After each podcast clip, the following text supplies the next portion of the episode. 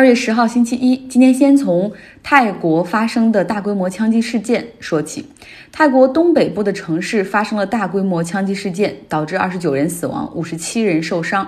凶手是一名军人，他被当场击毙。但是这场噩梦持续了超过十六个小时，是从周六下午三点一直到周日早上。九点半这么长的时间，他才被制服。这个军人是在军营内射杀了一名指挥官和两名士兵之后，携带大量弹药，全副武装，驾驶着偷窃来的军用悍马，到了九英里之外的购物中心 Terminal Twenty One。这是一个七层楼高的集超市、购物中心、美食广场于一体的一个商业综合体。而这个时候又是周六下午的时间，所以这个商场非常的繁忙。下车之后，他开始向平民射击，并且进入购物中心，不断听到有枪声和射杀的声音。商场内的顾客大部分迅速逃离现场，但也因为有人听到枪声太近，不敢向外跑，有的躲在商店的柜台内。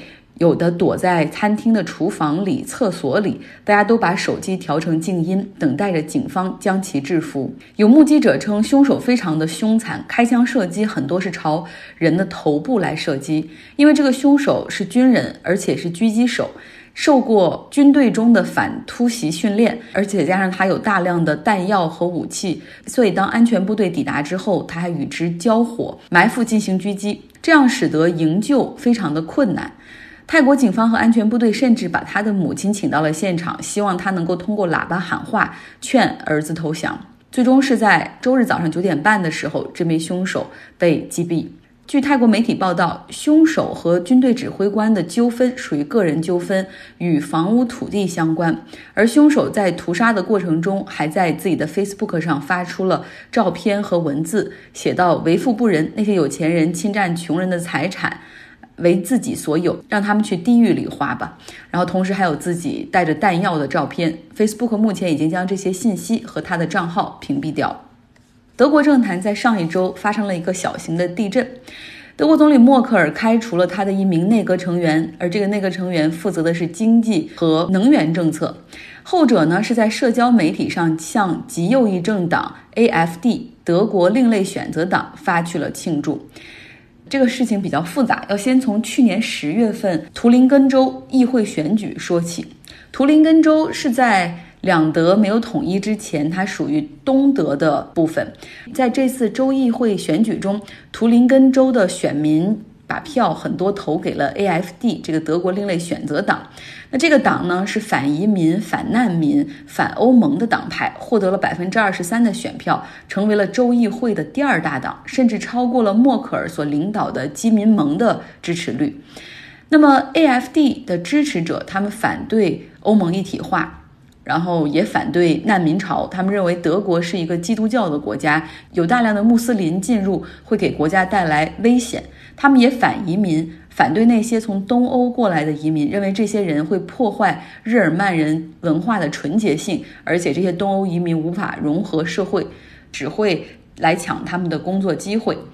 甚至呢，这个 AFD 党还提出说，德国需要修正纪念文化。比如说，建在柏林的犹太大屠杀纪念场就是耻辱的纪念。德国需要像推倒柏林墙一样，将这种文化耻辱彻底清除掉。所以大家看他们的思想是多么的危险。在德国地方法院，有的已经把他，有的已经把这个党派认定为法西斯党。在成为州议会第二大党之后，AFD 这个党派，它自然不会被主流政党来考虑一起阻隔。所以说呢，另外三个党派来努努力的谈判，尽管他们的政策千差万别，有很多的鸿沟，但是最终还是决定一起阻隔，并且推选了一位州长。在第三轮投票的时候，这个 AFD 政党玩了一次政治手腕，出来搅局。他们也知道自己所推选的那个独立候选人肯定没有办法来当选，所以他们就放弃了前两轮的投票策略，转而将所有的票数全部投给排在第二的候选人。然后这样的话，就让这个三个联合组阁党派的计划彻底泡汤。所以非常的意外，就这个排名第二的候选人成为了获得了足够的票数，成为了州长。那当然了，这个人也很识趣，他为了不让 AFD 这个政党德国另类选择党来得逞，他当选之后立刻宣布辞职。很多人说这是德国政治在二战之后最糟糕、最黑暗的一天，甚至有史学家想起了1930年希特勒，他当时带领的纳粹党在图林根也赢得了很不错的议会席位。当时他说了这样的一句话：说纳粹的成功始于图林根，我们成为了这里最有影响力的政党之一。为什么图林根这个地区的选民会有这样的情绪呢？还要说二战之后。啊，这个德国分别被就被盟军占领。当时苏联所占领的部分是东德地区。之后的七十年里面，德国一半是东德的社会主义阵营，另外一半是西德的资本主义阵营。这两个地区的人的意识形态当然很大的不同。东德那边我们很了解，对吧？就是大家虽然教育免费，然后培养技术工人，大规模的工厂、大锅饭的制度，而西德那边是市场经济。那么相比之下呢，这个经济发展肯定是有快慢。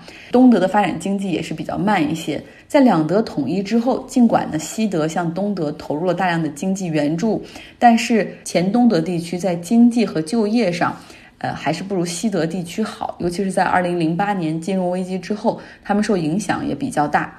那同时呢，又看到有大量的移民来到德国，而这一部分人通过自己的努力，也过上了好的生活。尤其是二零一六年难民危机爆发的时候，默克尔政府大量的接收和安置难民，更刺激了当地的排外情绪生长。在二零一七年的时候，这个德国另类选择党 AFD 建立，它是二战之后德国首次出现极右翼的政党。那么这个政党在前东德的这些地区都比较有影响力。有意思的是，在西德地区那边，则出现了更更高涨的反法西斯情绪。呃，很多人走上街头，呼吁要更多的欧盟一体化，要对难民有普世的价值观。所以大家看到了吗？在民粹的时代，像东西德在意识形态上面临着再次分裂。本周末，所有的美国民主党候选人都聚集在了那个小州 New Hampshire，因为这里将在周一举行民主党的初选。他们还在四处紧张的最后时间参加活动来拉票。有人可能要问说：“哎，这是第二个州了，那第一个州 Iowa 爱荷华州到底谁赢了呢？”之前说了，爱荷华州非常复杂的党团制。加上志愿者录入数据的软件出了问题，所以 Iowa 用了一周的时间重新清点每一个场地内发生的情况。现在目前说他们得出的结果是，三十七岁的印第安纳州 South Bend 市长，也是那位呃聪明的小伙子 Pete Buttigieg 赢得了 Iowa 州的选举，而波尼桑德斯得票率只比他低一点，获得了第二。那为什么说这个还不是最终的结果呢？任何候选人都可以在。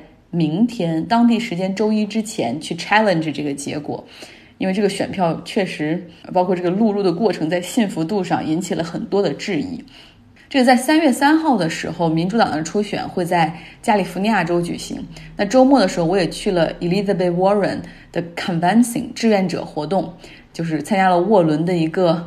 敲门，挨家挨户敲门，然后的一个志愿者活动，问有投票权的选民，他们是否准备给沃伦投票。我们并不是去劝别人要，比如去争取那些要准备投给桑德斯或者准备投给皮特的人去来转投沃伦，这几乎是不可能发生的。我们是希望能够把更多的这种数据反馈给沃伦的竞选团队，让他们在最后一段时间做一些精准的广告投放。美国这边是这样，所有的选民信息都是公开的，比如这栋房子里的居民，他的姓名、年龄、性别，是否是民主党的选民，这些都是公开的信息。然后我们这些志愿者就每个人负责大概四十个。四十个房屋的信息就开始各自敲门，问他们是否会投票给沃伦。如果是坚定的支持者，就意味着无需向这些人投放广告，对吧？不用不用再给他们来寄这些沃伦的广告了。那如果是坚定的支持其他的人，比如说是 Bernie 的人，那我们也不会在他身上投放广告。要找到的是那些 undecided 人群，就是那些摇摆不定、投谁都可以的，就是还没想好的那些人。嗯，我所在的 Berkeley，它是美国政治光谱中最蓝的城市。然后在四年前的时候，因为 Bernie 桑德斯对希拉里那个民主党的初选，Bernie 的竞选说出了很多人的心声，所以在 Berkeley 支持他的人很多。那 Berkeley 的女性选民中呢，喜欢支持沃伦的也很多。今天我经常听到说 She is my girl，但是沃伦已经不是一个 girl 了，她已经七十岁了。他们认为说，美国应该有一位，是时候应该有一位女性总统了。那么竞选临近，各种 campaign 都在各种的去拜访选民。那么美国人也很熟悉这样的敲门，就是推销他们的政治议题啦，或者推销候选人啦，或者像我们这样去了解他们的投票倾向。那我听到的一些就是 undecided 的选民，就是摇摆选民，他们是说我我无所谓选谁，但我想选那个最后能够击败 Trump 的人。